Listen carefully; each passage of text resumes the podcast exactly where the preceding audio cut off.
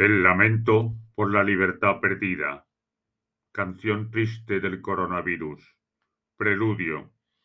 De repente el firmamento se tornó áspero, helado y negro.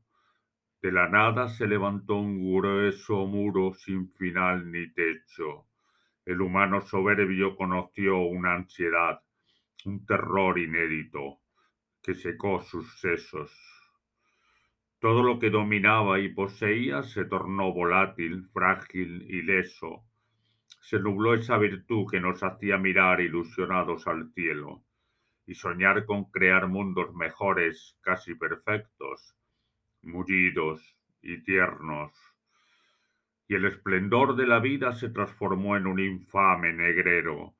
El feliz orbe se tornó mustio, angustioso, frío y yermo el futuro presentóse con la mirada torva de lo incierto, un cobrizo infierno. La mirada tornóse inerte y vino a nublarse el entendimiento. Nos dejó como animalillos aterrados, temblorosos y quietos, mirando las luces del leviatán que se venía raudo y presto, muy quietos. El terror, el terror a esa muerte anunciada nos dejó ciegos y necios. Habíase olvidado la condición humana del ser efímero. Nos creímos la ensoñación lúdica del vivir perpetuos. ¡Qué ingenuos! Así el temple vital que nos sostenía ante un día sabernos muertos, que forjaba la valentía de vivir sabedores del postrerecho, había desaparecido del alma del hombre moderno, de afanes etéreos. Esa dignidad ausente ya no nos salvaría de nosotros mismos, abrumados por la catarata narrada, falaz de los eventos, heridos por los nuevos ruidas de los hechos funestos, sus hechos. Nos dijeron lo que debía ser visto, creído y tenido por cierto, donde debíamos dirigir la atención, el temor y el pensamiento. Dejaron vacío el mundo de nuestros quehaceres y afectos. Tal fue el enredo. La libertad sucumbió a las normas, los nuevos tabúes impuestos, que ocupó por entero el hueco vital que amputó el miedo. Un nuevo monstruo invertebrado, dominante, cruel e infecto, volvieron los dragones, los grifos, los enanos y los elfos, los fabuleros, las brujas, los druidas, los charlatanes y los magos negros. Volvió el mito, el retorno de los brujos, de los hechiceros. La ciencia dejó paso a lo que el chamán diera por dispuesto, la tribu de nuevo.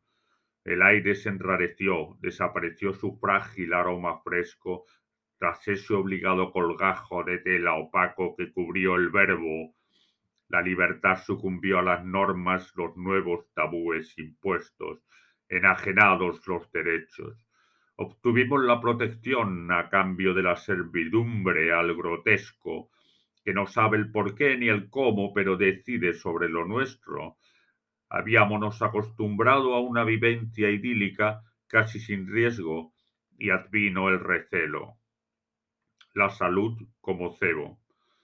Y ya no sabemos vivir con lo opuesto ni morir sin lamento. Ahora somos esclavos atados a lo que tenemos y tememos, y del que promete salvarnos de algo que dice es horrendo, la salud como cebo.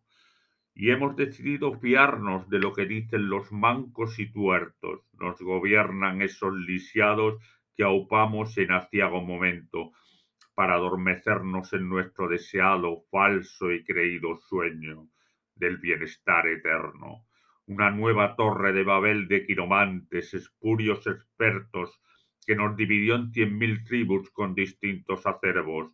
Conjuro globalista de los del nuevo orden inmenso. Reptilianos rastreros. Aún no sabemos si fue inepcia, dolo o conjura de necios ese obrar tiránico, sañudo y dañino de esos ineptos que no laboran por nuestras libertades y nuestro predio, mesiánicos embusteros.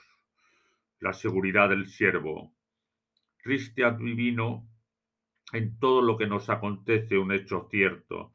Hemos dado el mando a hombres inútiles, toscos y güeros, a nuestro pánico, sumisión, hedonismo y rampante ego, fían los agoreros su éxito. Por la munida tumba de lo sostenible, de la idolatría del cuerpo, por huir de una muerte menos probable que en otros muchos eventos, hemos cambiado la libertad por la esperanza de los borregos, la seguridad del siervo. ¿Seremos capaces de levantarnos una vez más, de nuevo?